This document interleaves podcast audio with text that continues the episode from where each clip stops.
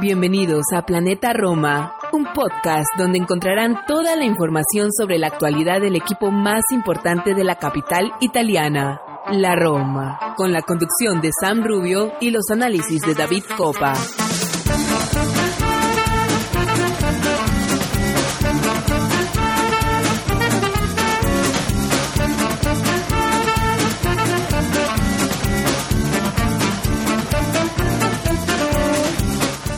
¿Qué tal mis amigos? Bienvenidos a un episodio más de Planeta Roma Podcast. Hoy episodio número 232. Estamos grabando martes 6 de febrero, hora 2.45 de la tarde, hora de La Habana, hora de Miami.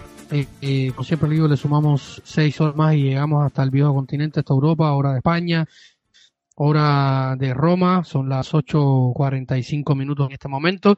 Y nada, estamos aquí para, como siempre, analizar, conversar, debatir y comentar sobre nuestra querida llamada Roma. Eh, eh, hoy vamos a estar hablando precisamente del partido que cerró la jornada número, 20, número 23 de la Serie A.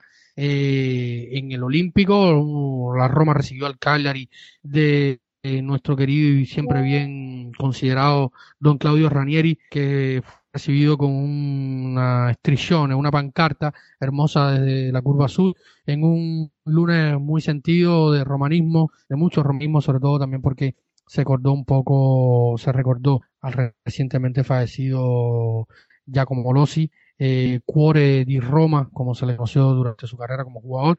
Y vamos a estar hablando un poquito de esto, vamos a estar hablando de vamos a estar hablando también un poquito de lo que está pasando en los escritorios. Ya pensábamos que para este día, martes 6 de febrero, íbamos a tener a quizás al nuevo director deportivo en funciones, eh, pero no, no ha sido así. Y sobre los tiempos, los candidatos y un poco más, vamos a estar comentando en este episodio número 232 de Planeta Roma Podcast, que siempre recuerden pueden escuchar en todas nuestras plataformas.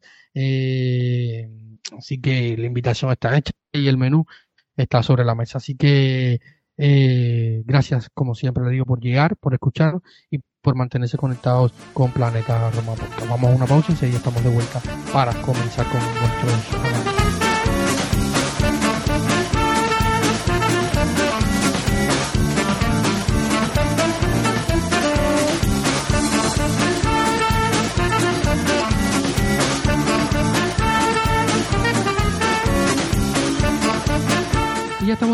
acá tras esta breve pausa y como siempre estoy bien acompañado por mi querido y estimado Santi Boys de España, eh, un hombre que vive muy cerquita del estadio del equipo de, su ciudad, de, su primer equipo, eh, del equipo de la, de, la, de la patria pequeña, como se suele decir, eh, y cuando quiere verse un buen rato de fútbol se va andando al estadio y eso es una bendición para nosotros los futboleros. Bienvenido Santi Boy, ¿cómo estás?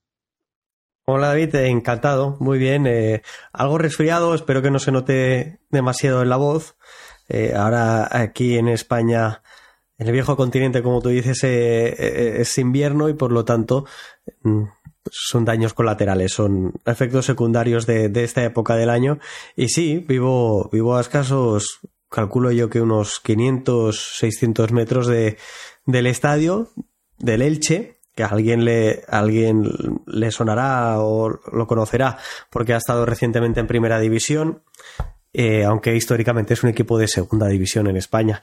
Yo vivo en esta ciudad, es mi ciudad de acogida, la ciudad donde ha nacido mi hijo y en la que resido actualmente. Y, sí, voy cada dos fines de semana acudo al estadio a ver fútbol, independientemente del nivel que, que atesoren los jugadores y la categoría, pues siempre viene bien oler el césped recién regado y, ver un poquito de fútbol con los amigos, que creo que al final los que vamos habitualmente es lo que nos gusta, ir acompañados, hacer la previa tomando una cerveza o después del partido, eh, si puedes en alguna ocasión escaparte y ir a algún, algún otro estadio como visitante para conocer esa otra ciudad, hacer ese pequeño turismo futbolero, ¿no? Conocer una pequeña ciudad, eh, comer allí y, ver un partido de fútbol si se, si se puede conseguir. Así que, que bien, bien, contento. Eh, Santi, vamos a hablar un poquito de los sucesos del lunes en el Olímpico. Eh, una victoria contundente de la Roma, quizás la mejor de esta breve, eh, de estos 270 minutos de Daniele De Rossi al frente de la Roma, sin contar el amistoso en Riyadh contra el Al-Shabaab. Eh, 270 minutos de Daniele De Rossi en la Serie A eh, y los últimos 90 se cerraron con un, con un, gran partido, un buen partido, un partido muy redondo ante, hay que decirlo, un Cagliari que eh, que, tiene muchos defectos, tiene muchos problemas. Al final se nos deja ser un equipo que, que, gracias al, buen hacer de, Ranieri, porque si no le está yendo bien en la Serie A, hay que recordar que este equipo terminó sexto en la Serie B la temporada pasada, eh, pero gracias a, al pulmón y al corazón lograron el ascenso en el puesto del playoff ganándole al Bari. Eh, en San Nicola en una noche épica digna de un capítulo de Netflix de cualquier serie futbolera en un San Nicolás que llovía en los últimos minutos, con un gol de, de un hombre que, que, ha tenido más ganas que fútbol en los últimos tiempos como, como Pavoletti. Eh, en fin, eh, es un Cagliari que, que, es el que es, pero que se encontró de enfrente ante una Roma muy contundente, muy eh, concentrada y que sabía la importancia de estos tres puntos en una fecha donde había que sumar para mantener ese, ese trend eh, de ganador, ¿no? Un partido que fue muy bueno, de los más consistentes de los últimos tiempos, como decía, y, sensaciones positivas, pero como decía Daniele, manteniendo los pies por la tierra. Y, dijo algo como en el, como hemos, hemos hecho poco más que nada eh, y ahora hay un subidón de nivel muy fuerte porque luego nos estaremos enfrentando el próximo sábado al Inter, eh, al que él decía que es un equipo muy fuerte, que todos dicen que es el equipo más fuerte, pero que no se podía olvidar algo, que además de que es un equipo muy fuerte, es uno de los que mejores juega. Pero volviendo al partido, el partido Santi, buen partido, se puede decir que, a pesar del rival, que, que, es el que es como comentaba, yo creo que ha sido un buen partido en, líneas generales y que se ve eh, el trabajo diario que, ha podido tener en estos días Daniel. Sí, yo, yo considero que, el partido es bueno, pero que es muy necesario poner el marco. Y el marco del partido es un Cagliari que el partido de la primera vuelta contra los Sardos, que cuando viajamos al, Unipol Stadium de, de, Cerdeña, yo llegué a hacer una afirmación que era, que era para mí, el Cagliari la peor plantilla, el peor equipo de la Serie A. Ahora mismo yo sigo opinando lo mismo, sigo creyendo lo mismo, pese a que no sea el equipo sardo el equipo que cierre la tabla clasificatoria de la Serie A y sea la Salernitana. La Salernitana nos puso más resistencia hace una semana en Salerno que lo que ha hecho el Cagliari. No son muchos los puntos entre, entre uno y otro en la tabla clasificatoria, apenas cinco puntos, pero el Caglarista aún no solo de salir de la zona de descenso. Eh, la Salernitana necesita seis. Yo, pese a ello, sí que celebro las buenas sensaciones del equipo porque en Salerno, como he mencionado, creo que no las tuvimos. Creo que la segunda parte de Lelas Verona no, no, no nos dejó tampoco un buen sabor de boca. Y tú siempre hablas de que la mejora ganando es más positiva o es más fácil. Y, y no solo eso, el ambiente es más relajado, la afición está apoyándote más, no se discuten ciertas decisiones que se hayan tomado a nivel de club. Todo, todo es eh, de una forma mucho más suave, todo camina y fluye de una forma más, más suave. ¿no? Y, y por ahí van va las mejoras. Si tú ganas los partidos o los ganas con un resultado como este de 4 a 0, los jugadores acaban más convencidos. Y cuando tienes a los jugadores convencidos de tu idea, como técnico o como staff técnico, todo llega. Al fin y al cabo todo llega, ¿no? Eh, tarde mucho o poco. Recuerdo unas declaraciones post partido de Dybala diciendo que estaba muy contento porque em, habían mantenido su juego durante los 90 minutos, que habían acabado tal y como habían empezado. Y eso es algo que el técnico les pedía y que ellos estaban muy contentos de conseguir. Sí, yo creo que esto es un punto muy importante porque lo hemos hablado, o sea, la Roma durante desde tiempos inmemoriales, eh, por ejemplo, para cerrar un poco más el, cerco, desde la era Fonseca y, también eh, gran parte de la era José Mourinho, eh, la Roma era un tiempo sí, un tiempo no, 60 minutos, aunque está claro. Para mí es prácticamente imposible dominar los 90 minutos en, el fútbol moderno porque los rivales juegan, se preparan, eh, es, muy difícil para mí en el fútbol moderno ver un equipo que domina completamente a su rival en todos los registros por 90 minutos por muchas cuestiones, ¿no? Hay muchos factores que influyen en esto. Pero la Roma eh, o sea, pero hay picos de rendimiento, eh, ideas, consecuencias, actitudes y actitudes que se deben mantener tanto en los primeros 45 como en los segundos. Eh, vamos a repasar la alineación. Rui Patricio sigue siendo el portero titular. Ricky Castro, Mancini, Llorente. Eh, Angeliño debutó, al fin tenemos un lateral izquierdo de profesión eh, jugando por el costado izquierdo. Pellegrini, Paredes y Cristante. Eh, esta terna se estrenó bajo la dirección de Daniele De en el medio del campo. El y Lukaku y Paulo Dybala fueron los tres titulares. Eh, luego vamos a estar hablando de, los, cambios, pero fue un 11, podemos, decir, probablemente el 11 tipo para este tipo de partido, porque luego se abren otras cuestiones, sobre todo pensando en clave, eh, sobre todo pensando en clave eh, Roma Inter del próximo del próximo sábado, Santi. Eh, ¿Qué te gustó más y qué quién te gustó más y quién te gustó menos de, del, del 11? Vamos a empezar por ahí para ir focalizando ciertos temas. Fíjate, eh, David, estaba pensando, antes de eso, ¿qué me gustó un poquito más? En el último programa comentábamos cuántos tiros a puerta. La Roma había marcado cuatro goles en cuatro lanzamientos a portería en los partidos contra Lelas Verona y contra la Salernitana. Había una propuesta de juego diferente todos la entendíamos como más combinativa, quizás como más rica incluso, pero a la hora de la verdad no era prolífica, no, no conseguíamos eh, rematar a portería. Generamos un peligro insulso, un peligro sin sentido. Sin embargo, en este partido ya ha habido una leve mejoría. La Roma ha disparado un total de seis veces a portería en lugar de dos, para un total de 20 tiros sobre los 12 que efectuó el Cagliari, que seguramente no nos generó esa sensación de, tanto peligro. Los 12 del Cagliari son los mismos que, nos remató eh, el Elas Verona, incluso un poquito menos que la Salernitana, que nos remató en 15 ocasiones en cuanto a tiros totales. ¿eh? A portería eh, son menos. El Cagliari remató tres veces entre tres palos.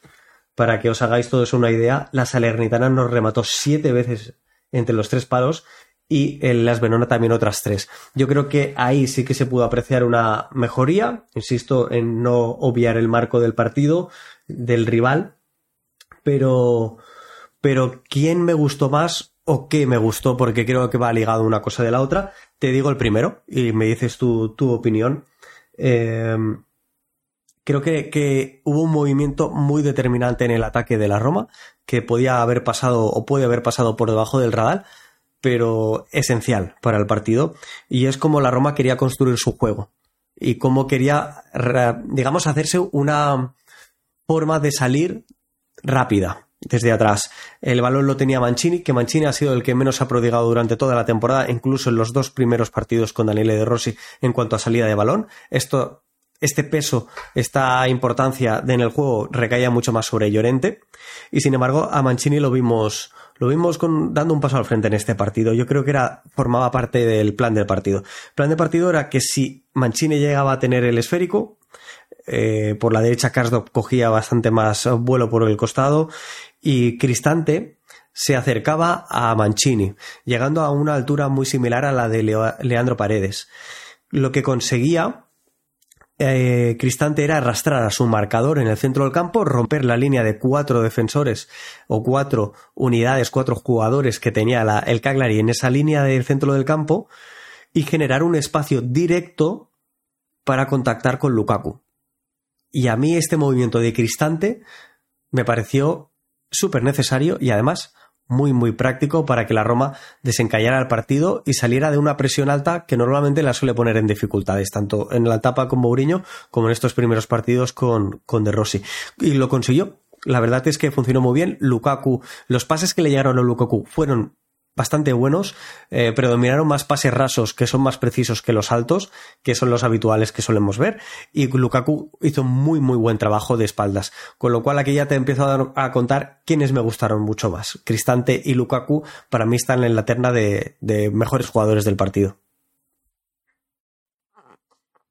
Sin embargo, se ha criticado a un poco en las radios que yo escucho, eh, oyentes, analistas, eh, han criticado un poco a, a, Lukaku. Yo creo que el partido de Lukaku es bueno. Eh, ya lo habíamos visto un poco en Salerno. Hoy, como tú decías, se echa a ver menos, quizás se echa a ver menos, o se, se remarca menos que es un partido supuestamente malo de Lukaku por el, por el marcador final, pero yo creo que al final es igual de decisivo en cuanto a, al resultado final, ¿no? Y, los goles, sobre todo, por ejemplo, hace una jugada que, que es la que termina en uno de los goles de Dybala, que es una finta que deja pasar el balón, siendo un delantero, que generalmente un delantero con un balón de eso, lo, lo, lo intuitivo sería meterle un, un, pie eh, o un tacón o lo que sea para tratar de intentar el área, pero él lo dejó pasar intuyendo que venía Dybala por atrás y, cae el gol, ¿no? Yo creo que es una jugada eh, que habla a las claras del, de las sociedades que se van creando, algo que habíamos comentado antes, y también lo de Cristante, muy de acuerdo, ¿no? Eh, yo creo que una de las, de las interrogantes de este partido era ver cómo se iban a insertar Pellegrini, Paredes y Cristante, salió Eduardo Bove, eh, que había venido siendo titularísimo en esta Roma, en la primera parte de la temporada por muchas cuestiones, por los momentos de, de Pellegrini o por, por una u otra cuestión. Se hizo con un hueco en el 11 con José Mourinho. Había empezado también así con, con Daniel De Rossi, primero por, las ausencias de uno o de otro, sea de Cristante o de Paredes por la acumulación de María. Eh, contra Cagliari fue al banquillo y, estaba, la duda de cómo iba a funcionar este, este medio del campo. Y Cristante, a, a, palabras del propio Daniele De Rossi, eh, en, el, partido, hablando un poco de Angelino y un poco de Cristante y del funcionamiento del medio del, campo, decía que, la, que teniendo ahora un, jugador como Angelino, del que pude escuchar la, eh, pude escuchar las declaraciones de, de, o sea, el partido, el primer tiempo lo pude escuchar directamente desde Sky Sport Italia, eh, y estaba Angelo Mangiante, periodista de Sky Sport que cubre la Roma a pie de campo y decía que hacía referencia de que Daniel Erosi comentaba eh, continuamente con sus colaboradores lo mucho que le gustaba el juego de Angeliño, la, la, lectura,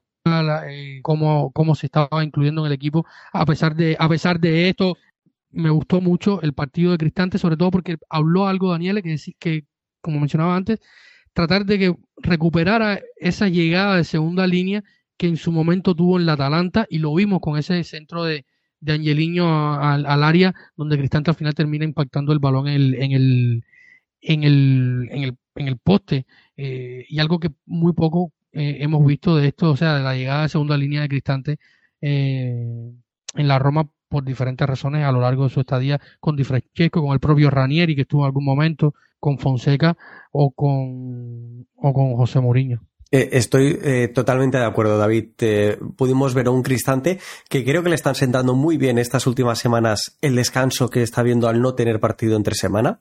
Creo que, que estamos volviendo a ver el Cristante al principio de temporada con mayor frescura física. Cristante nos suma en ambas áreas. Suma a nivel defensivo y suma a, nivel ofensivo, llegando de segunda línea. Has hecho muy bien en recordar a ese, jugador de, la Atalanta que nosotros fichamos como mejor centrocampista de la liga. Y, creo que es el que tenemos que tener. Creo que es eh, un jugador eh, maravilloso en ese sentido desde la perspectiva coral, desde la perspectiva de equipo. También mencionabas al español, Angeliño. Angeliño fue el jugador que más balones metió en el último tercio del campo, es decir, en el tercio que defiende o defendía el Cagliari, con ocho balones. Por detrás de él, nuestros dos interiores, que son Pellegrini y Cristante, y luego Mancini, con cuatro, aquello que te decía del contacto directo, tener una vía siempre cercana pero también alejada buena de seguridad que nos permita, en el momento que detectemos con la lectura del juego, ser más rápidos, ser más verticales. Y ahí está, esos eh, cuatro balones en el último tercio, que también hubo un poquito más cercanos, pero, pero me parecen situaciones muy, muy destacables. Cristante es el, jugador con más pases progresivos del partido en la Roma, Angeliño es el tercero. Son, son números muy, muy interesantes en ese aspecto, David.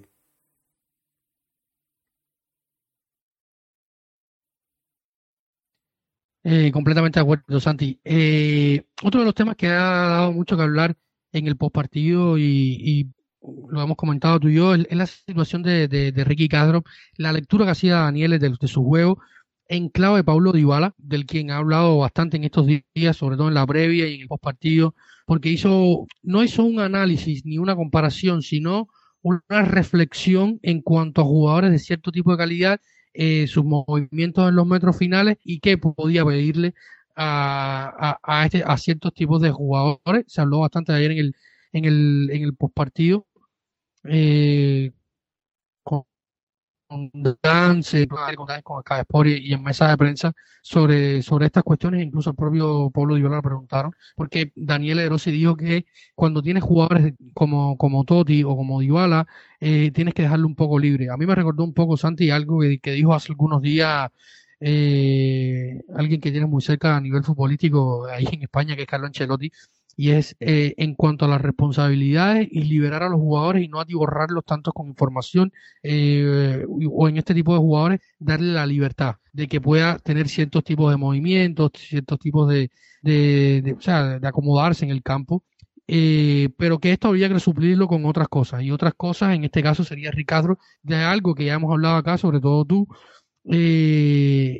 que ya habíamos visto en, un, en el inicio de, de aquella temporada entre Castro y Dybala cuando recién llegaba, luego pasó lo que pasó, que para mí uno, el gran problema de Castro fue esa relación que se fue deteriorando paulatinamente con, con José Mourinho, eh, porque como tú bien lo dijiste aquí también, un día conocíamos un balance de final de temporada y hablábamos de, de, los centros, las jugadas de la banda, que es algo que hemos venido hablando cíclicamente en, en, el, en el, último periodo eh, o, en los últimos 3-4 años.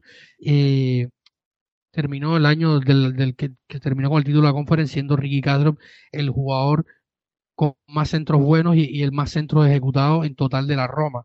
Eh, no podía ser que un día a otro dejara de tirar centro alguno.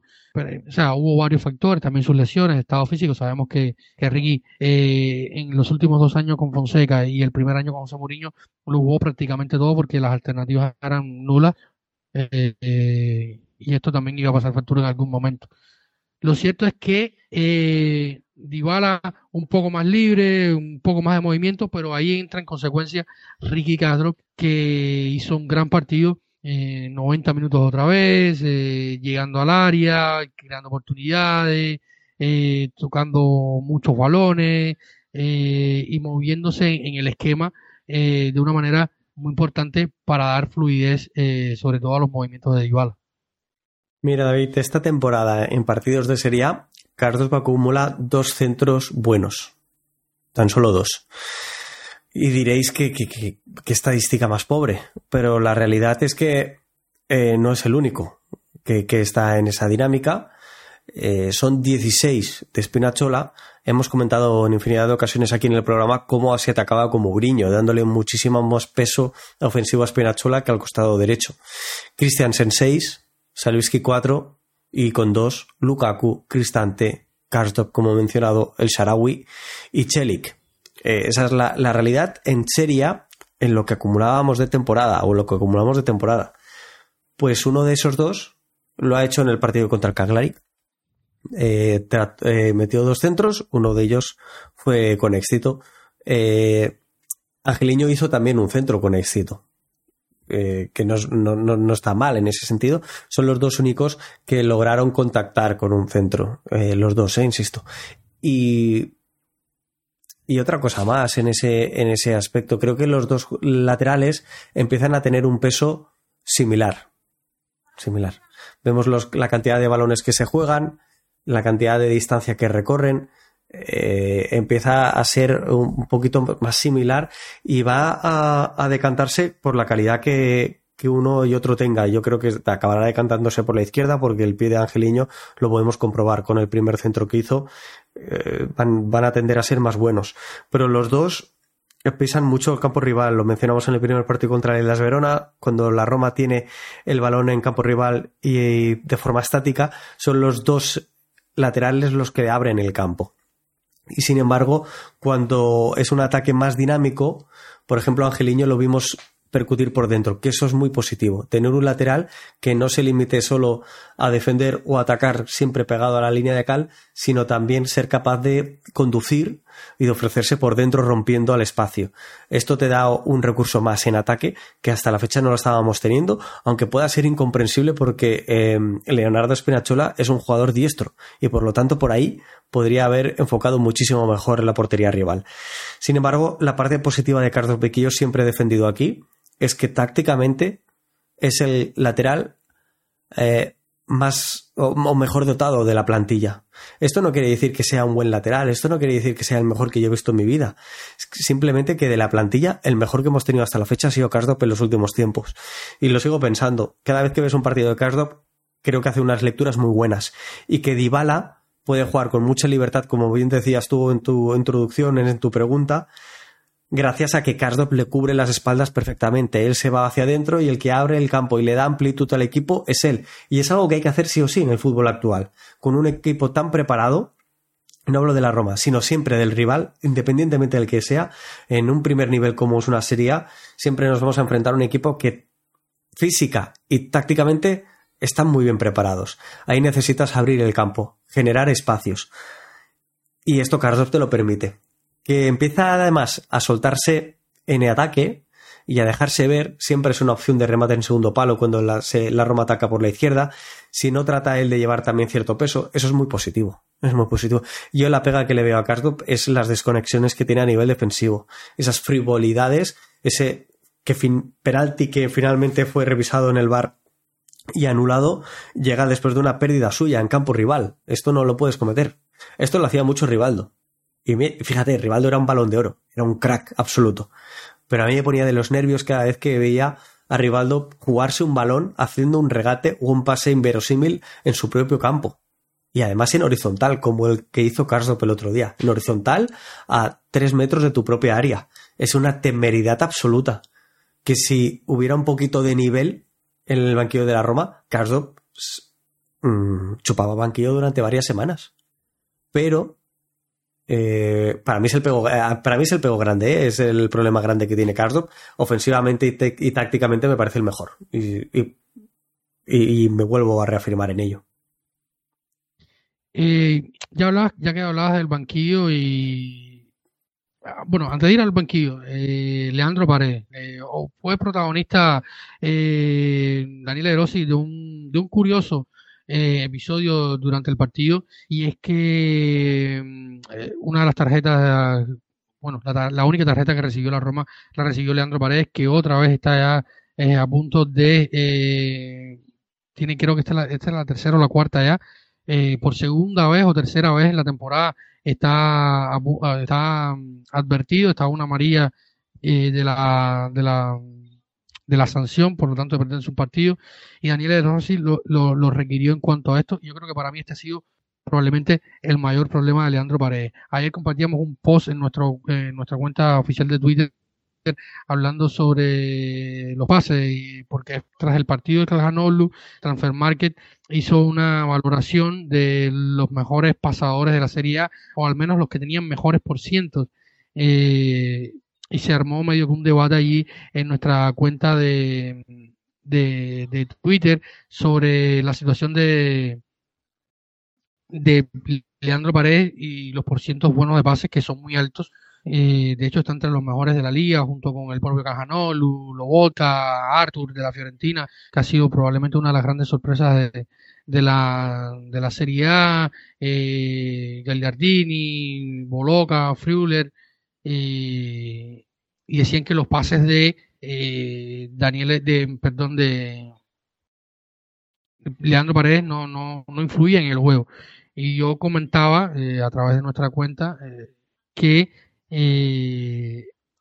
con una serie de datos, lo, influyente que pueden ser los pases de, de Leandro Paredes. Lo vimos en el partido de ayer. Eh, yo sigo eh, manteniendo la posición de que el problema de Leandro Paredes no es eh, cuando tiene el balón en los pies, sino todo lo contrario, ¿no? Eh, los duelos que pierde, eh, y lo decía el propio Daniel De Rossi cuando da una explicación muy clara sobre lo que había pasado en ese episodio, diciéndolo que, que busca eliminar esas actitudes tontas y amonestarse, porque necesita que todos los jugadores, y sobre todo un tipo como Paredes, que es tan importante para Roma, esté siempre en el campo. Y también regañó un poco ahí a, a, Lukaku con ese enfrentamiento que vimos con Jerry Mina, que había hablado de él en la previa del partido. Eh, está intentando introducir un cambio de mentalidad, pero hablaba también Daniel sobre todo de lo importante que es eh, Paredes eh, y decía algo que era muy importante, haciendo énfasis en este mayor problema de Leandro Paredes, que es la, fase de, no tenencia, la fase de, que tiene que regular, que tiene que, ocupar espacio y, ganar duelo.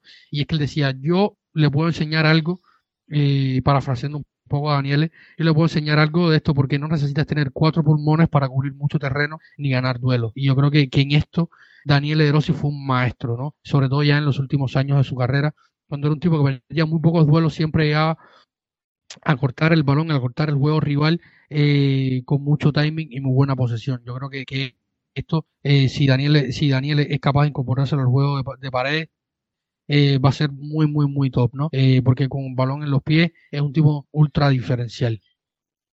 Pues eh, fíjate, David, em, para mí, te, te, doy datos y voy a empezar por esto último que es la parte defensiva y luego terminaré con, con la ofensiva, qué aporta y qué no aporta, para contrarrestar la opinión de, de, las radios.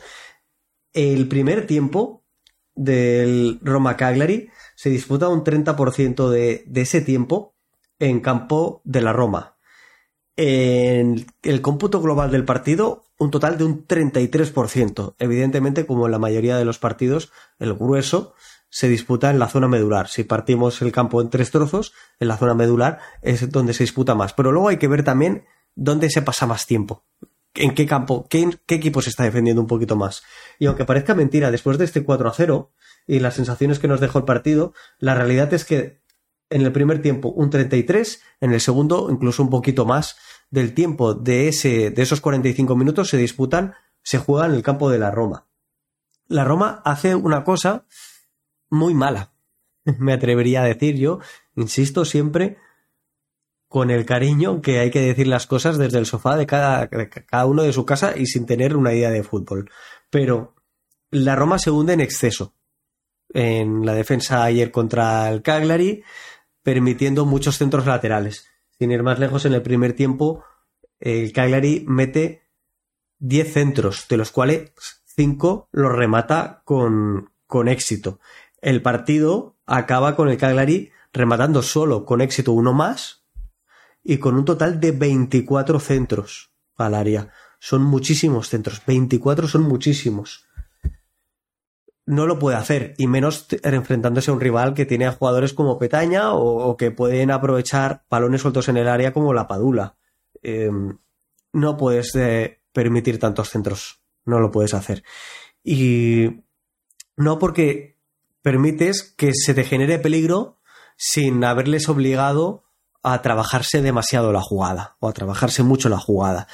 Hay que morder muchísimo más en la frontal del área. Hay que salir y no hundirse y uno de los principales eh, causantes de ellos es eh, Paredes. Paredes se hunde en exceso. Hay una jugada también muy significativa que Cristante eh, pelea un balón, no sé si es el quien se lo roban en el centro del campo, ahora no lo recuerdo bien, pero acaba persiguiendo a ese jugador esperando que alguien haga una cobertura, en ese caso evidentemente debería ser Paredes, si estuviera bien posicionado, no lo es, no acaba saliendo absolutamente nadie y, y vuelve a pelear el balón, a bregar el balón Cristante en la frontal de su, de su, área después de haberla perdido en el campo del Cagliari. Esas situaciones no se pueden repetir, no se pueden dar. Hay que defender con mayor agresividad. Si decidimos no presionar, como está siendo el caso, tras una pérdida, no pasa nada. Una buena colocación y una buena posición en el campo, se, se minimiza el impacto de esa pérdida. Pero lo que no podemos hacer es hundirnos en nuestra área y no morder en la frontal porque nos van a chutar desde fuera del área, porque nos van a centrar y nos van a acabar metiendo goles. Y el problema de esta Roma está siendo la cantidad de goles que estamos encajando. Entonces no, no, no podemos eh, consentir esta, esta situación. Y Paredes forma parte de la misma. Paredes tiene un problema posicional. No se posiciona nada bien. Y acaba y, y, es que directamente no, no, con Paredes no podemos mirar la parte de los duelos, la estadística de los duelos, porque en muchas cosas nos dirá lo contrario a esto, ¿no? El problema de Paredes no son los duelos que ejecuta, que lleva a cabo, sino que muchas veces no los lleva a cabo. Está posicionado tan sumamente mal que no va al duelo con su rival. Y este es el problema de Paredes. Debe correr menos, posicionarse mejor y defender mejor. Defender con una buena posición y con los duelos que sí que está evidenciando ser bueno en ese sentido. Y con balón, eh, con balón es que me parece una estupidez discutir y tener que hablar de Paredes con balón. Porque yo utilizo los datos para reafirmarme, pero no para, para algo que, parece claro y que se ve en el juego. Paredes con balón le da mucho a la Roma, porque mueve el equipo. Yo fui muy crítico con él porque en la temporada pasada, en sucesión en la Juventus, lo vi jugar muy lento. El principio de esta temporada también jugaba muy lento, pero ya hace tiempo que no lo está haciendo. Ya juega con más brío, con más agilidad.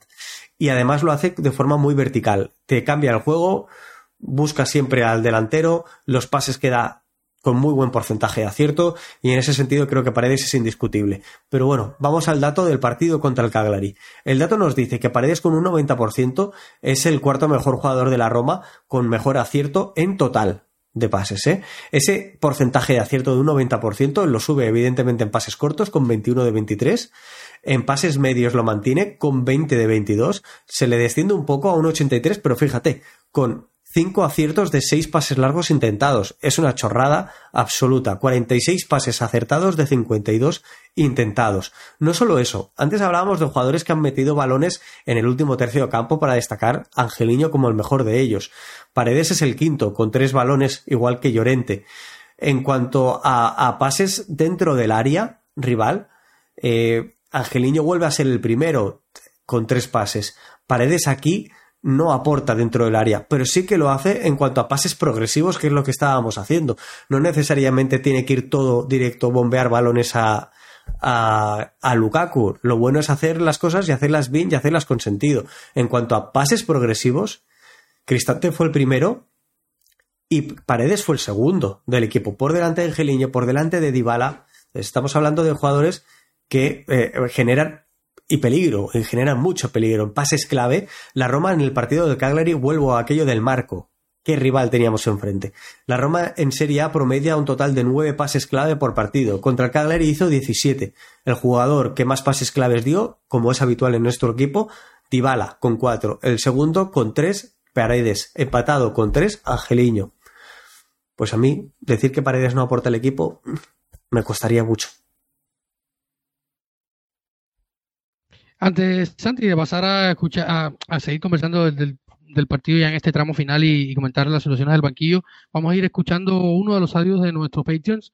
Eh, eh, Adriano da Silva nos dejaba su opinión sobre el partido en esta nueva dinámica que estamos insertando acá en Planeta Roma Podcast, nuestros Patreons, eh, siempre después de los partidos o aleatoriamente en algún momento nos pueden enviar su opinión y y la vamos reproduciendo en el programa también para debatir a partir de ella y vamos a empezar con Adriano, que es uno de los que nos dejó eh, sus comentarios eh, después del, del, Roma Cagliari de este, luna, de este luna, así que vamos a escucharla Santi. Hola muchachos, eh, solo les quería comentar que creo que todos vimos hoy el partido contra el Cagliari a un gran equipo de la Roma. Eh, lo único que yo espero para el siguiente partido contra el Inter es que por lo menos se esa actitud de querer ganar el partido, aunque muy probable lo perdamos. El Inter es un mejor equipo. Y bueno, y si, si logramos ganar, pues será algo importante, ¿verdad? Saludos.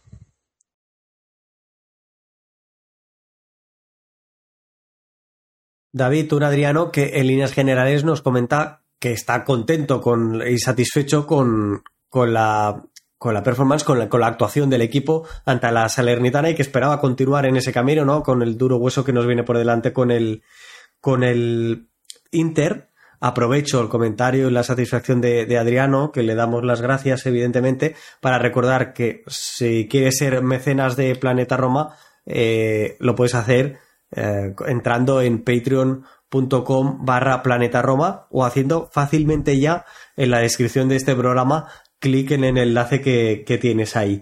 Y David, te comento, el MVP, otra de las cosas que hacen los Patreons en Planeta Roma es votar el mejor jugador del, partido y aquí sí que no hubo color en el partido de contra la contra el Cagliari, perdón, porque Dybala fue el más votado de todos. No sé si estás de acuerdo o no, David. Sí, no, Dybala hizo un grandísimo partido en todas las líneas. Eh, además se ve cuando cuando está se ve que está creciendo en estado de forma, eh, en confianza. Ah, y su calidad se nota a tres leguas de distancia, como decimos acá. Eh, esperemos que pueda repetir este, esta, este nivel el próximo fin de semana contra el Inter, que es un rival que yo lo veo muy poco fleco. Vamos a estar hablando de ello un poquito más adelante. Pero necesitaríamos del, del mejor Dybala, del Dybala más virtuoso por esos 90 minutos para poder eh, intentar arañarle la pintura al Inter de, de Simón Isai. David, déjame que, te, que te simplemente que haga un repaso. Eh, vuelvo a decir, los pedidos de Planeta Roma en esta segunda vuelta están votando el mejor jugador en cada uno de los partidos. Es la primera vez que Pellegrini no se lleva el MVP de ese partido, lo hace Dybala. Pellegrini también hace un gran encuentro contra el Cagliari y no en es el, jugador que encabeza nuestra clasificación actualmente. Dybala, Lukaku y Pellegrini son los jugadores eh, más votados y Pellegrini encabeza, como digo, la clasificación con 16 puntos en total, seguido con los 5 de Dybala que entra en la clasificación de golpe, porque los tres partidos anteriores, contra el Milan, contra el Elas Verona y contra la Salernitana, no se había llevado ni uno. El tercero está Eduardo Bobe, con, con cuatro puntos en esta clasificación que votan eh, los Patreons de, Planeta Roma, como digo. Y sin dudas, eh, el que, que, que se lo lleve Dybala y no Pellegrini, eh, habla las claras del gran partido que ha tenido Dybala, porque Pellegrini también está on fire, eh, aunque no deja de ser criticado, porque dicen que fue uno de esos que ayudó a tenderle la cama a José Mourinho. Yo, sin, yo sé que había fracturas dentro del vestuario, pero hablar de una cama ya es un poco complicado porque viendo la, la crónica de, de, esta muerte anunciada, eh, tristemente eh, hay otros factores que yo creo que tenían mucho más peso que, que el vestuario, en este caso que, que para mí un 80-70% estaba completamente del lado de, de, José Mourinho. Lo cierto es que se ha recuperado a lo grande Lorenzo. Y tanto. Eh, y Sí. esperemos que esperemos que pueda seguir en esta línea ascendente porque al final es, un, es alguien que te aporta muchísimo. Hablando desde el banquillo, primera vez en Serie A desde que está Daniele De Rossi, que, el, que Daniele hace los cinco cambios, los cinco cambios que a mí me gustaron, porque también el partido te lo permitió, aunque no, no, no, deja, no deja de tener eh, alguna, tuvo que, que, improvisar también sobre la mancha, eh, teniendo en cuenta que Angeliño pidió el cambio por calambre, hablamos que Angeliño, ya lo habíamos comentado acá en el episodio, en episodios anteriores, Angeliño entre octubre y, febrero, ya estamos en el mes de febrero, eh, lo que había jugado era prácticamente nada, unos cuantos minutos en el partido de, diciembre entre el Galatasaray y el Copenhagen por la Champions League. Eh, por lo tanto, había jugado muy poco, sobre todo porque los turcos no querían que se activara esa opción de compra obligatoria que tenían desde el Leipzig por el español, que se activaba al partido número 20 y el 19 eh, fue el de diciembre, por lo tanto, entre octubre, entre octubre y diciembre no había jugado nada. En diciembre jugó ese partido contra el Copenhagen y desde entonces empezó a moverse en el mercado para salir, llegó a la Roma y jugó estos 60 minutos prácticamente y los calambres son un poco hasta normales para el español que hizo uno, un, muy buen partido. Por supuesto, y déjame, déjame recordar David que, que hay quien pudo echar en falta otro programa la semana pasada, sí que se hizo, fue exclusivo para Patreons en este caso y analizamos con mucha profundidad, aportando muchos datos, los, eh, el mercado de la Roma, tanto del equipo masculino como femenino, hablando de las altas y de las bajas, e incluso hablando, en cuanto al masculino, del encaje dentro del once y de la plantilla de, de Daniele De Rossi. Aquí hablamos de, de Angeliño, aquí hablamos también de Huisen, que creo que los minutos que disputó los disputó con muy muy buen nivel como viene siendo habitual. Y la verdad es que da gusto ver un chaval tan tan joven tan prometedor creo que tiene un techo muy alto muy alto. Em, yo no sé si realmente dejaba la puerta abierta eh, a una permanencia de la Roma en las declaraciones post, post partido con aquello de que en el futuro ya se verá pero, pero realmente da gusto ver y suman el equipo, cometerá errores de, juventud como, como, no puede ser de otra manera, pero suma mucho, defiende muy bien el área, juega muy bien con balón, rompe líneas que da gusto eh, con balón en el pase y encima se estrenó en la serie A con, con su gol de, cabeza y aprovecho todo ello David para darle paso si te parece al audio de, de Martín Villalba, otro de, de los Patrons, un compañero también de Planeta Roma que nos manda su opinión. Hola, ¿qué tal queridos amigos de Planeta Roma? Los saluda Martín Villalba nuevamente. Eh, tres puntos más para una empeñosa Roma de Daniele De Rossi, eh, donde todavía se ve mucho más ganas, mucha más voluntad eh, y mucha más construcción que lo que se había visto en los partidos, en los partidos del final de ciclo de José Mourinho. Ahora viene una prueba difícil, quizá la más difícil en esta altura de, del, del, ciclo, que es el equipo más en forma y probablemente con el mejor fútbol eh, de toda Italia, que es el Inter. Eh, realmente lo que esperaría de cara a eso es eh, una que se mantenga la actitud, que haya un plan de juego y que se venda cara la, la derrota. No auguro victoria, un empate sería soñado, pero en todo caso espero que se venda cara la derrota. Un abrazo a todos. David, nos habla Martín, creo que en la línea también de Adriano, muy satisfecho por el partido. Habla que se ve juego, que se ve ya una alegría distinta, que se ve, ah, digamos, un plan de juego más propositivo. En, en las palabras de Martín y poniendo ya el foco también en, en lo que vamos a afrontar en unos días. Sí, Santi. Eh, para ir cerrando con el, con el partido, eh,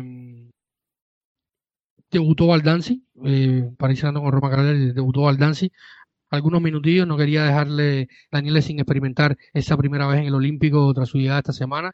Eh, no tuvo mucho tiempo para mostrarse ni para hacer mucho más porque era un partido que ya no tenía historia.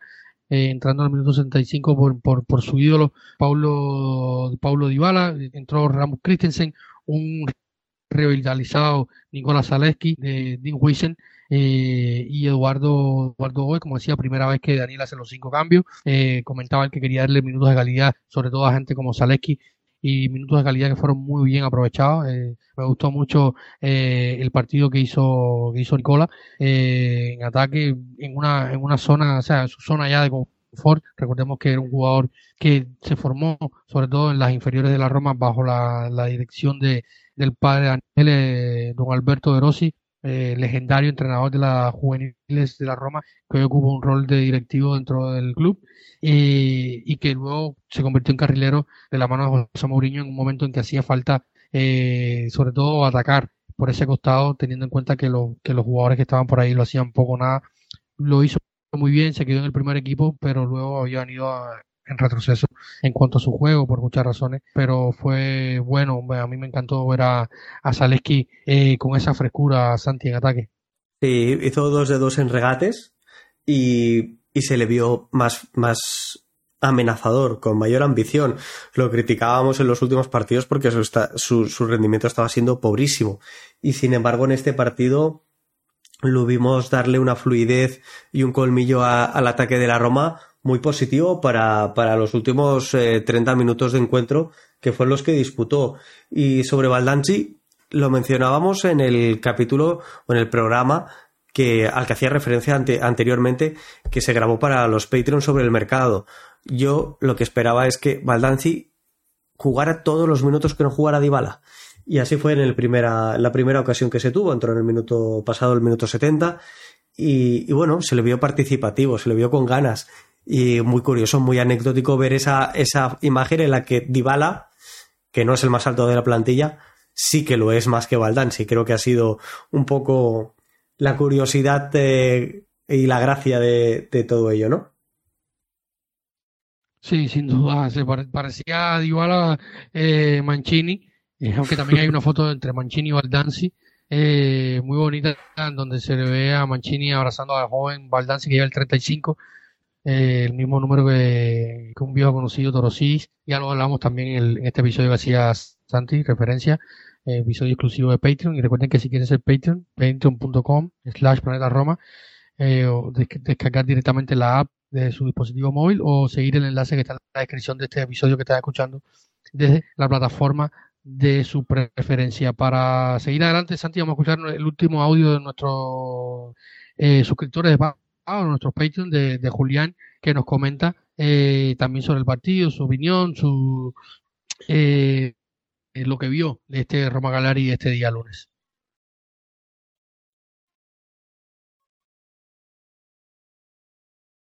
Hola amigos de Planeta Roma, soy Julián Pérez desde España y mi opinión acerca del partido, pues es la siguiente. El partido ha estado muy bien, era contra el Cagliari, pero los equipos tienen que ganar estos partidos sin que se les complique para poder crecer. Eh, Angeliño ha estado maravilloso, yo creo que en 20 minutos ha dejado sin trabajo a Spinachola y el resto del equipo pues ha estado combinativo, mm, pasándose unos a otros, haciendo, mejorando las jugadas. Dybala ha estado de superclase, lo que es. Lukaku me preocupa porque le veo torpón de cara al gol, aunque es verdad que de espaldas a la defensa ha hecho un trabajo impresionante. Es un jugador que siempre aporta. Eh, por último, quiero hacer una reflexión acerca de esta defensa a 4 y del impacto que ha tenido. Los tres partidos que lleva oficiales Di Rossi contra Salernitana, Elas Verona y Cagliari, el equipo ha hecho 34 tiros a puerta y ha recibido 39 tiros en contra, contra tres equipos de la tabla baja. Con Mourinho, con la defensa de 5 famosa que nos impedía ser ofensivos, el equipo hizo 56 tiros a puerta y 20 en contra. Es decir, que con Mourinho en estos tres partidos atacamos mejor y defendimos mejor. Entonces, son noticias positivas las que tenemos, pero que el árbol no nos deja ver el bosque. Este equipo necesita todavía mejorar mucho cuando se enfrente a desafíos potentes como los que nos vamos a ver este mes de febrero. Un saludo a todos. Gracias a, Julián por, su audio, muy detallado. Me, ha gustado mucho. Eh, me ha encantado la frase Angeliño en 20 minutos dejó sin trabajo a Spinachola. Eh, me parece muy acertado también su apreciación sobre Dybala. Eh, cuando el mejor jugador de tu equipo brilla, es porque, entre otras cosas, se le dan las condiciones para ello. Y, vuelve a remarcar algo que nosotros hemos comentado, David, sobre Lukaku. Cara, por, cara portería no, no está acertado, pero en todo lo demás sí que está empezando a aportar y bastante al equipo y se está sacrificando. Está cayendo mucho a banda izquierda y se le está pidiendo más, más esfuerzo eh, a Lukaku y, lo está haciendo, y lo está haciendo bien, la verdad. Esa es mi opinión. Em, mencionaba la parte final, eh, que me parece una reflexión también muy buena. Comenta Julián la cantidad de disparos que la Roma recibía y generaba, es decir, eh, los que le hacían los rivales a él y los que provocaba la Roma a sus rivales, tanto con Mourinho como en estos partidos con, con De Rossi, evidenciando eh, que con Mourinho se generaban más tiros y se recibían menos. Hemos hablado, David, de, de lo como creo yo que se estaba defendiendo mal en este partido contra el Cagliari y como dice también Julián, se está viendo un equipo que está trabajando, una idea de juego, un plan de juego, de partido, pero que debe pulir esos detalles que a la postre te hacen ser un equipo de Liga de Campeones o un equipo que luche por el escudeto, que es la fuerza que tienes en tus áreas. Y Julián lo remarca fenomenal. Ahora mismo no lo tenemos. En ese sentido somos un equipo en construcción, somos un equipo de pretemporada. Es algo lógico después de, de, poco tiempo, de los pocos días y semanas que lleva Daniel de Rossi en el banquillo. pero es algo que, nos debe preocupar desde el punto de vista de poner el foco sobre ello y ir viendo cómo el equipo vaya mejorando, porque se lo debemos exigir. Santi, ahora vamos a, a ir una pausa para hablar un poquito más sobre otras cuestiones ya en este final de, del episodio. Eh, eh, y también un poquito sobre el partido del Inter, echando un poquito la vista adelante y, te, atendiendo también a dos o tres declaraciones que dejó eh, interesantes Daniel de Rossi que podemos debatir acá en este episodio eh, número 232 de Planeta Roma Podcast. Así que vamos a una pequeña pausa y enseguida estamos de vuelta acá en los episodios de este podcast.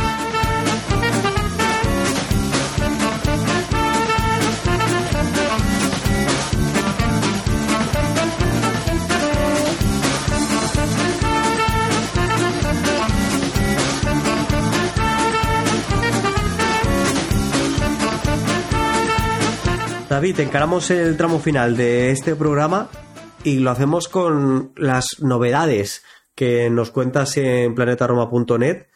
¿Qué es lo que se está hablando en ese sentido sobre la dirección deportiva de la Roma?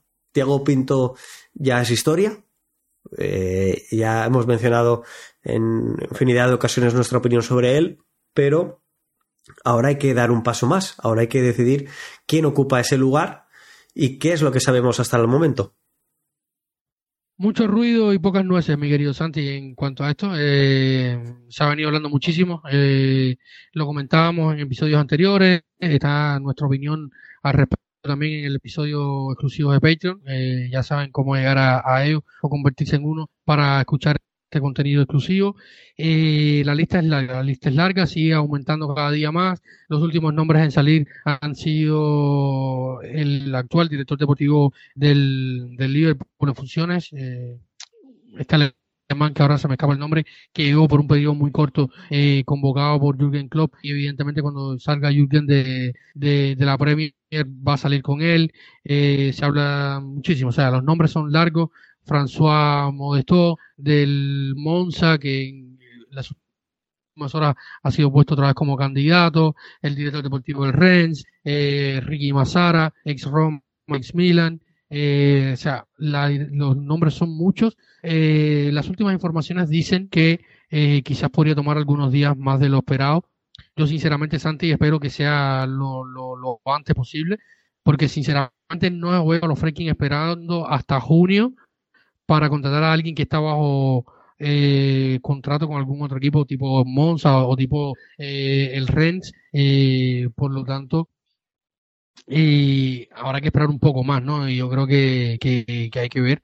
Se habla de muchos perfiles, de reforzar el área scouting. De hecho, to, eh, comentábamos los otros días en nuestro grupo de Patreon, eh, están casi todos los elementos o todas las personas que trabajan dentro del área scouting de la Roma con contrato eh, a punto de expirar a, final de temporada, eh, empezando por el por su jefe de scouting que ya ha cambiado eh, en, o sea, en sus redes sociales eh, ha dejado de identificarse con los colores de la Roma eh, y su actividad ha ido en torno a otra dirección y esto habla a las claras de, los cambios que se pueden ver y que uno de los perfiles que se busca es que sea alguien que tenga, eh, que traiga consigo eh, un, departamento de scouting muy fuerte eh, o, o, de primer nivel porque la Roma quiere trabajar en, en, en cuanto a esto, Santi. Eh, yo te quería preguntar, porque sé que eres un gran seguidor de la Premier, eh, a mí me, me cuesta ver mucho eh, sobre todo los alemanes en Italia por cuestiones de filosofía y culturales, lo, he comentado varias veces. Eh, siempre pongo de ejemplo al, al, entrenador del Genoa como el hombre que ha llevado la antorcha en cuanto a los teutones en Alemania, eh, lo, perdón, los, los teutones en, Italia, porque son realmente un caso rarísimo. Pero este director deportivo del Liverpool, ne, eh, Nepe creo que se llamaba el del Bayern, que ha terminado saliendo también, eh, que son perfiles que a mí me gustan, por, sobre todo por lo que han construido, pero evidentemente vienen de, de realidades eh, muy opuestas a la de la Roma, sobre todo eh, hablando económicamente, ¿no? Eh, yo creo que, que esto también es importante tener en cuenta porque la prensa pone muchos perfiles sobre la mesa. Yo creo que para mí lo importante es alguien que conozca el entorno, eh, ya lo he mencionado otras veces, pero que, sobre todo pueda trabajar en una misma línea a la que ya a la que se va a encontrar en la Roma. Mm, e, el directivo, ejecutivo, director deportivo en cuestión que mencionas de Liverpool es, eh, es eh, George eh, Smatke, no sé si lo he pronunciado bien, pero, pero es el en cuestión. no me atreví a pronunciarlo por eso, porque, porque pronunciarle para mí. es cierto que la Premier League juega en otras condiciones, con otras condiciones, pero también hay que darle valor a, al Liverpool de estos, de estos años en cuanto a, a que lleva con el mismo técnico nueve temporadas. Lamentablemente para ellos era la última y esto habla muy bien. Habla muy bien de, del trayecto que ha hecho Jürgen Klopp al frente del, de los Reds. Y yo lo he mencionado varias veces en el programa también para mí es muy, muy, muy complicado, para, para también excusando a, a Mourinho, ¿no? Si no tienes un club con un músculo económico, es muy difícil mantenerte de muchas temporadas al frente de un mismo equipo y con buenos resultados. Hay que ir. Debes tener el músculo económico suficiente como para hacer alguna rescisión de contrato, para soportar alguna venta por debajo de la, de la amortización y para contratar jugadores. Y en ese sentido, eh, no solo lo ha conseguido Liverpool, sino que también lo ha hecho de una forma muy inteligente. Y en este último, en estos últimos meses, este último tiempo, con que ya en, el equipo o en el, club, han habido contrataciones muy interesantes. El Liverpool cada vez está dándole pie a, jugar a, más jóvenes, está haciendo contrataciones como, como la de Endo, que era capitán en el Stuttgart y que era muy buen jugador, pero que creo que difícilmente todos podíamos verle dar un salto como para llegar al Liverpool, como para llegar a Anfield, y sin embargo lo ha hecho, y lo ha hecho asentándose bien en el equipo de, de Jürgen Klopp, siendo un jugador importante. Eh, entonces, eh, yo creo que, que, hay fichajes muy interesantes y que es muy necesario trabajar una red de scouting, como tú decías, a nivel profesional, pero también asentarla en el equipo.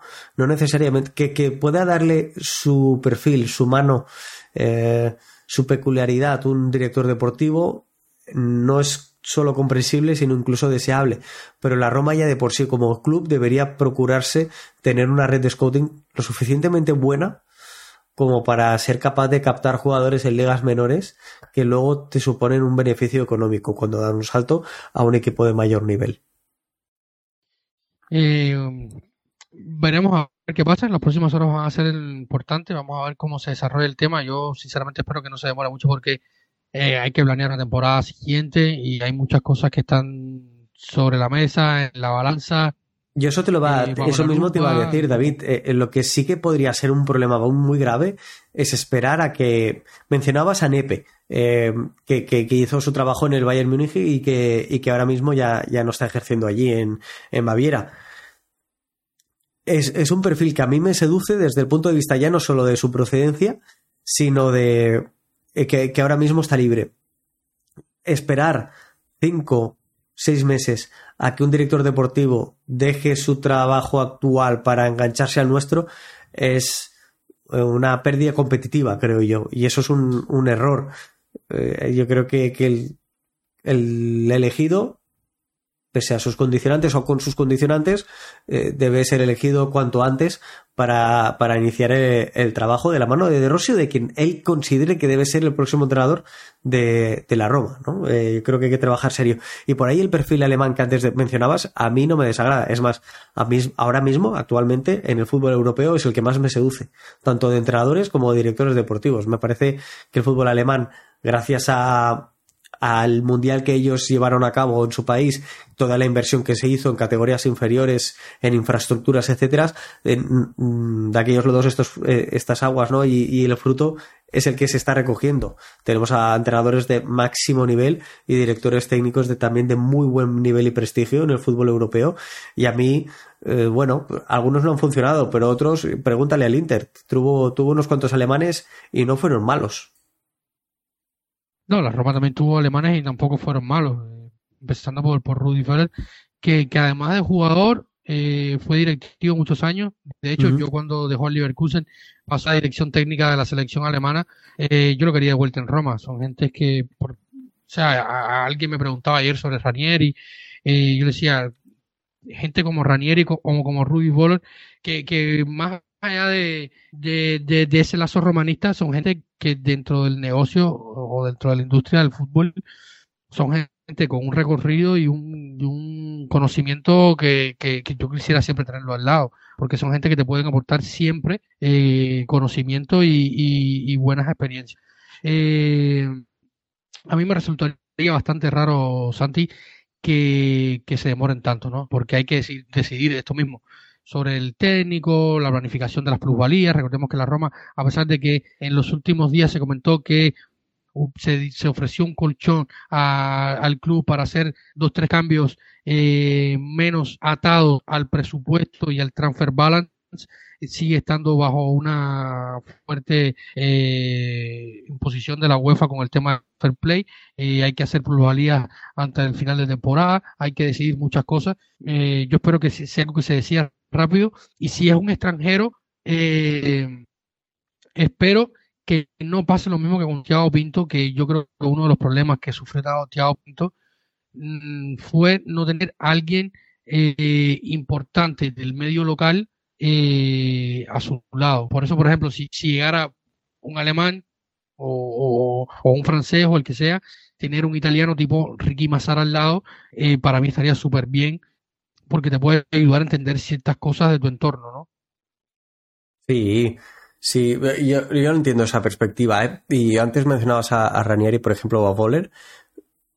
Para mí todas esas eh, leyendas o esas personalidades con muchas raíces en el club, en, en la ciudad, con la tifosería, siempre, cuando ellos tienen el expertise que demuestran en el negocio, siempre es un valor añadido siempre sabes que van a trabajar y, si hace falta trabajar al 200% por tu club, ¿no?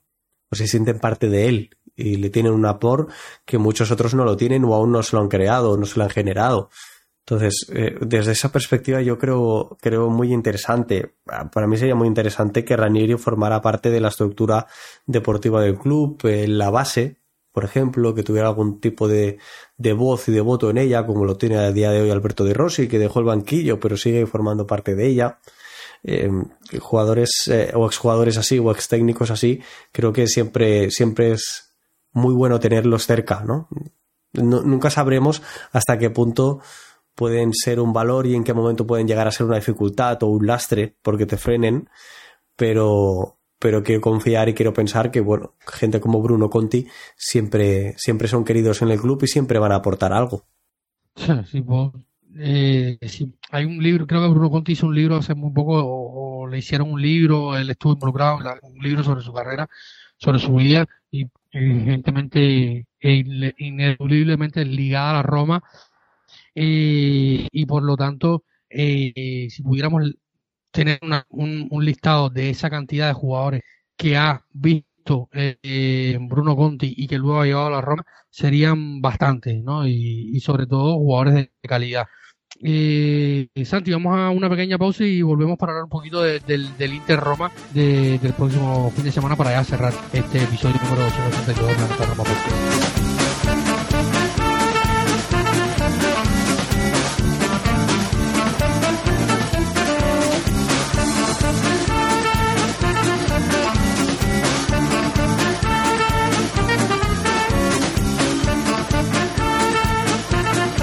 David, eh, se nos acaba lo bueno. En Las Verona, Salernitana, Cagliari, eh, son tres equipos de los cuatro que ocupan la zona baja de la clasificación y ahora recibimos al líder, al indiscutible máximo favorito y candidato a levantar el Scudetto, a levantar el título de la Serie A esta temporada. Es el Inter. Un Inter que es cierto que tendrá en mente también su eliminatoria europea, como va a ser nuestro caso, eh, contra el Atlético de Madrid. Ahí es nada, un rival muy duro para el Inter, pero que llega sumamente reforzado, creo, a, este, a este partido.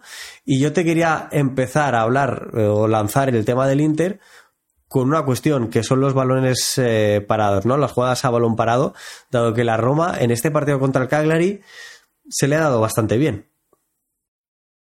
Sí, Santi, sin duda, es, algo que, hemos comentado bastante acá. Eh, y mi duda era, o sea, te lo comentaba cuando estábamos preparando esta parte del episodio, eh, era el que estaba eh, entrevistando a Daniel de Rossi por, por parte de Dance eh, en zona mixta inmediatamente después de que se acabó el partido y le mencionaba esto, ¿no? Sabemos que Stramaccioni fue entrenador eh, del Primavera de la Roma, donde tuvo bastante éxito, luego se fue al Inter, donde fue entrenador incluso hasta del primer equipo, y luego su carrera se fue diluyendo y hoy eh, trabaja como analista para varios medios de información y le hablaba esto a Rossi, una situación que hemos que he comentado bastante en redes sociales y que también eh, eh hemos hablado aquí, ¿no? Y, y, mi, y él, decía, él hablaba sobre esto, decía que, trabaja en la semana, que trabaja muchas posiciones, que ya lo había hecho en la en la SPAL eh, y que esperaba que Simón Inzaghi no lo viera eh, para el partido del fin de semana, que yo sigo pensando que es un, partido de, de, David contra Goliat, pero un Goliat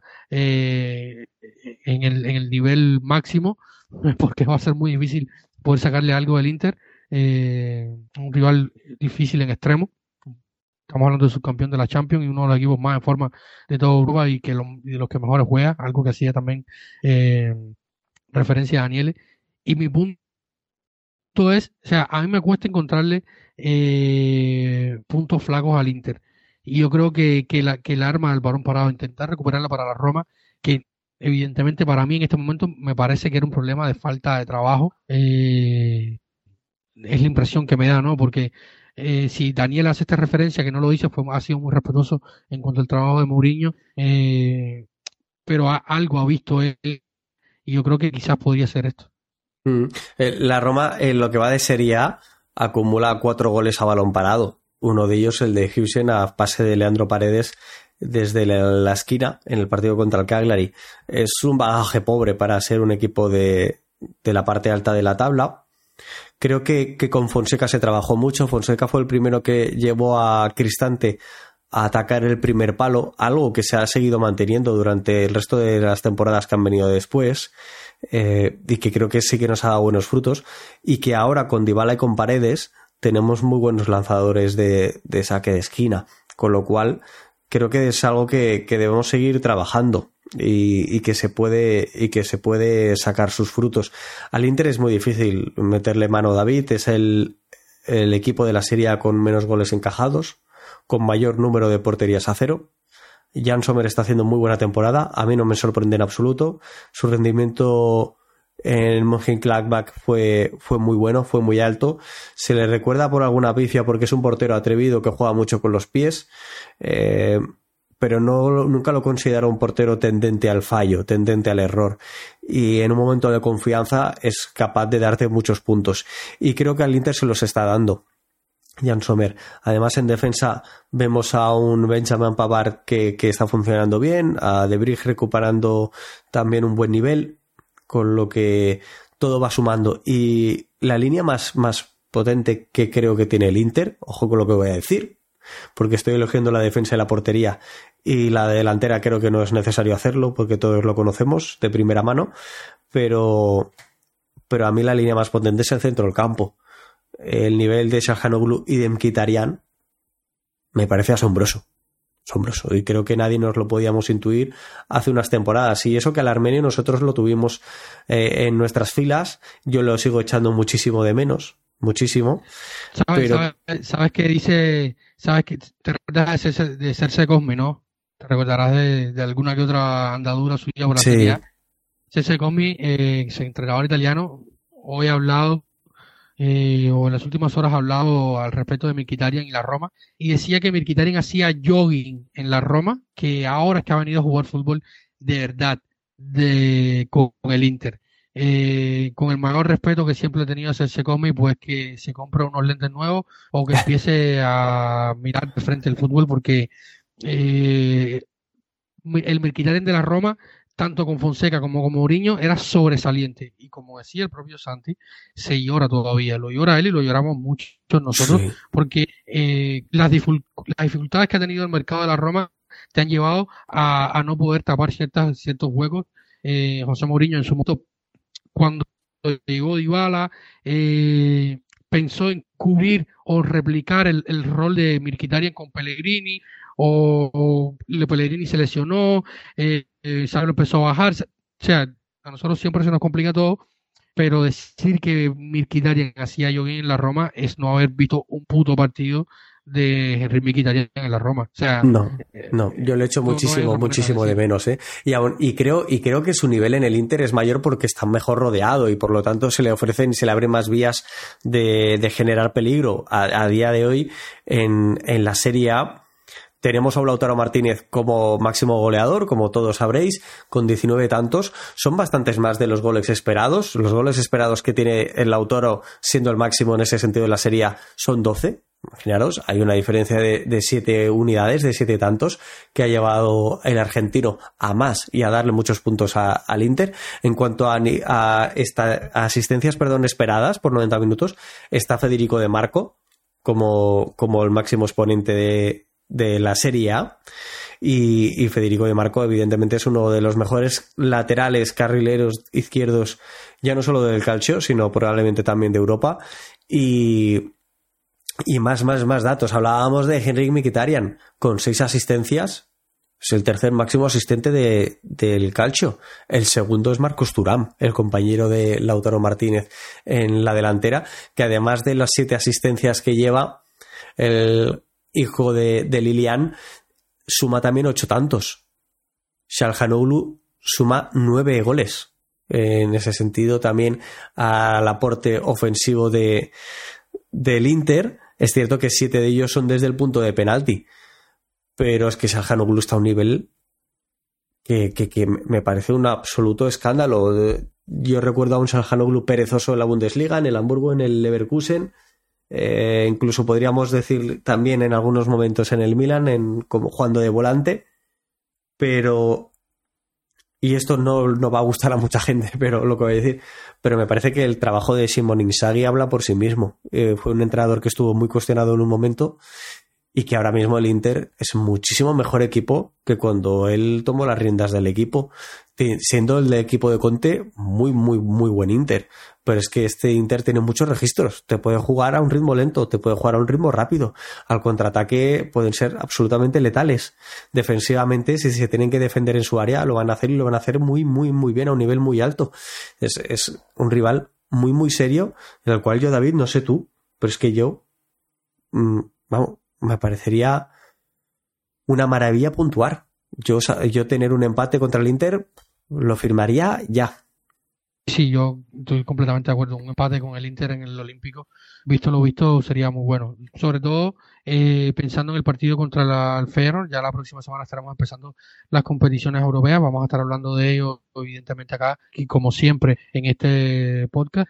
Eh, pero va a ser muy difícil ese partido del Inter. Sacar algo positivo para ir a competir en Europa por primera vez con Daniel De Rossi, con después de todo este cambio y, del mito José Mourinho, porque hay que decir que José Mourinho se va a la Roma sin perder una sola eliminatoria en competición europea mientras estuvo al frente de la Roma, que es un bloque que pesa eh, y que se va a utilizar para lo bueno y para lo malo. Eh, eh, por lo tanto, llegar ahí con, con, las mejores sensaciones será importantísimo.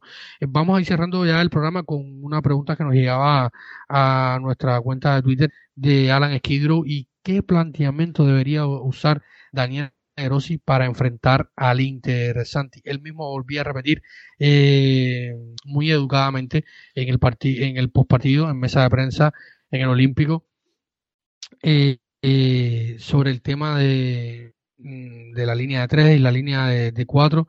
voy a tratar de, de leer rápidamente la pregunta. Decía, conseguir que el equipo eh, juegue con cuatro defensas fue el punto de inflexión o ha sido el punto de inflexión desde que Mourinho después de que Mourinho dijera que era imposible y dice Daniele eh, si me piden que empiece la pregunta con una comparación con con, con Mourinho eh, no voy a responder. Luego sigue explicando dice la Roma puede jugar con tres tal vez juguemos así en el futuro con Mourinho lo hicieron y lo hicieron muchas veces bien con defensa de tres ¿Crees que sería un partido para jugar con defensa de tres o darle continuidad al esquema para, para enfrentar al Inter el sábado?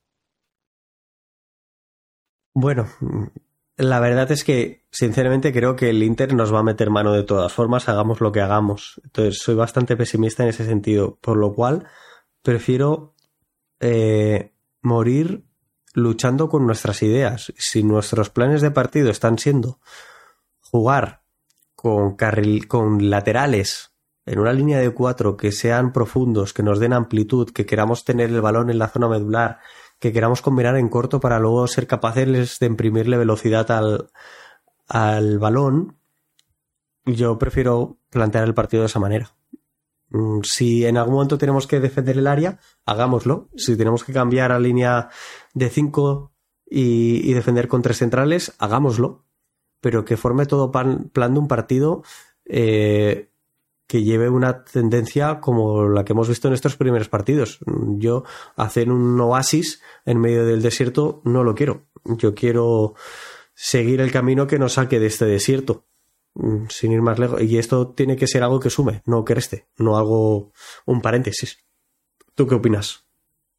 En, un, en un hipotético plan de partido, teniendo en cuenta de que el Inter, eh, para ti y probablemente para mí también, eh, aunque la defensa del Inter es espectacular por rendimiento y por nombres, porque ves el partido de Pavar, Bastoni, Di Marco, eh, me quedé un poco flojo a la derecha, hay que ver este chico Buchanan eh, Dumfries está saliendo, pero ficharon en su día a Armian, que había retornado a la Serie A y, le funcionó. A Sherby salida de la Lazio, que parecía que, más nunca iba a volver a ser ese central que un día fue, y también le aporta muchísimo al equipo de, Simone. Eh, pero pensando, eh, como tú decías, ¿no? Que, el medio del campo probablemente sea el mejor. Leía por ahí que Fratesi quizás estaba entre algodones, pero tienen Aslani, eh, tienen, tienen, tienen recursos en la mitad del campo entraría en tu, en tu en tu plan, pensando en ti, o, pudiera entrar en el de Rossi, eh, Eduardo Oe en la titularidad, teniendo en cuenta de la intensidad que le pone, lo que puede aportar a nivel de juego y, eh, y esfuerzo físico? En mi plan de juego sería el jugador número 12. Mi centro del campo sería el mismo que salió, por el equipo sería el mismo que salió de titular contra Cagliari, y Eduardo Bove sería el número 12 lo tengo, salvo imprevisto, lo tengo muy claro. Si no hay una lesión, es el jugador que debe salir a imprimir energía cuando ya nos empiece a faltar. Pero en ese centro del campo que comentaba, eh, teniendo en cuenta que ellos juegan con dos, con dos eh, delanteros, tú te emparejas uno a uno vas a emparejarte con los carrileros, salvo que ellos quieran salir con los carrileros muy bajos, que no lo suelen hacer. Eh, ahí te genera un problema y tienes que tener una alternativa de cómo ir a cubrir esos carrileros, porque va a tener que saltar a alguien. Si no, ellos juegan con tres centrocampistas. Eh, como registra, como pivote. Tenemos a Mkhitaryan y a Varela como, como jugadores interiores, como volantes tú juegas con a priori los mismos tres, pero Dybala por dentro. Entonces, con balón tú debes tener una superioridad numérica que obliga a que, le a que nos salte un defensor. Normalmente va a ser más un Bastón y un Pavard que, que una Cherby, porque a Cherby es más lento y le va a costar más recuperar esa posición. Pero ahí es donde tú debes hacerte fuerte en esa superioridad numérica, moviendo el balón, jugándote esos, esas jugadas al espacio, abriéndoles, el, abriéndoles o haciéndoles daño cuando vas a salte ese defensor. Si su línea de tres decide no saltar, tú puedes avanzar. Si sí que quieren saltar, tú tienes que ser rápido y tener muy claro dónde has generado el espacio para atacarlo. Y bueno, ahí estará, insisto, me plantea la dificultad de si ellos quieren como alternativa, tal y como estamos jugando nosotros en este 4-3-3, si con los carrileros ellos van a partir desde su área en el juego de pies de Sommer con los carrileros muy bajos y por lo tanto nosotros iríamos con nuestros laterales muy arriba y ahí te estás exponiendo o van a tener los saltos dándole ya amplitud y buscando encularnos a nosotros en nuestra propia área y por lo tanto esa marca puede ser un poquito más fácil, ¿no? Evidentemente hay que trabajar. Lo hemos venido hablando con De Rossi tanto Dybala como el Saragüí están teniendo trabajo defensivo y hay que seguir haciéndolo. Eh, jueguen los minutos que jueguen, tiene que ser con intensidad. Y si en lugar de ser 60 para Dybala deben ser 50 o 45, que lo sean, lo sean de buen nivel, pero de intensidad. Y el resto para Valdanzi y que trabaje, trabaje y trabaje. Pues yo tengo un sueño de ganar el partido contra el Inter. Ya mm, me lo recontarás cuando grabemos el post y si se cumplió o no. Esperemos que sí. Y así que nada, hemos llegado ya al final. Pero no, no, no nos vas a contar tu sueño. No, porque si no se hace, soy el Mufa. Eh, no, se cumple. Quiero hacer el anulo Mufa. no, no, veremos, veremos. Me podemos intuir por dónde van los tiros. Vamos a ver qué pasa. sí, sí. Sí, no, pero, pero es, una, es una fantasía un poco más larga que un sueño, vamos a decirlo así. pero bueno, como te decía, vamos a ver, vamos a ver qué pasa. Hemos llegado ya al final, de mi querido Santi, episodio número 132 de Planeta Roma. Eh, así que hemos hablado bastante largo y tendido mm, de todo lo que ha venido sucediendo en el mundo de Roma. Hablamos de la elección deportiva, del partido contra el Inter, el partido contra, contra el Cagliari y vamos a estar acá la próxima semana ya hablando de los resultados y lo que se viene ya semana de competición europea donde la Roma estará jugando el playoff para incluirse en la siguiente fase de la Europa League. Eh, una competición que el año pasado nos llevó hasta la final y esperemos que este año, que un poco, no un poco más difícil, creo que es igual de difícil porque estas competiciones cuando tienen rivales tan importantes siempre son difíciles. Eh, la Europa League siempre ha sido un, compleja. esperemos que podamos al menos revertir e intentar para acercarnos a ese sueño de otro título eh, europeo. Así que gracias Santi por estar y gracias por a todos los que nos escucharon, llegaron al final. Recuerden darle like, compartir, suscribirse, dejar sus comentarios, opiniones. Y nada, igual que lo de siempre, si quieren ser Patreon, los links están en la descripción o patreon.com la planeta Roma. Y nada, podrán apoyar este proyecto para que podamos seguir adelante, seguir creciendo y seguir sobre todo sosteniéndonos en, en el tiempo. Así que, sin mucho más, gracias a todos y un saludo, Santi. Chao, chao. Nos despedimos y recuerde que siempre lo más importante es Forza Rock. Chao.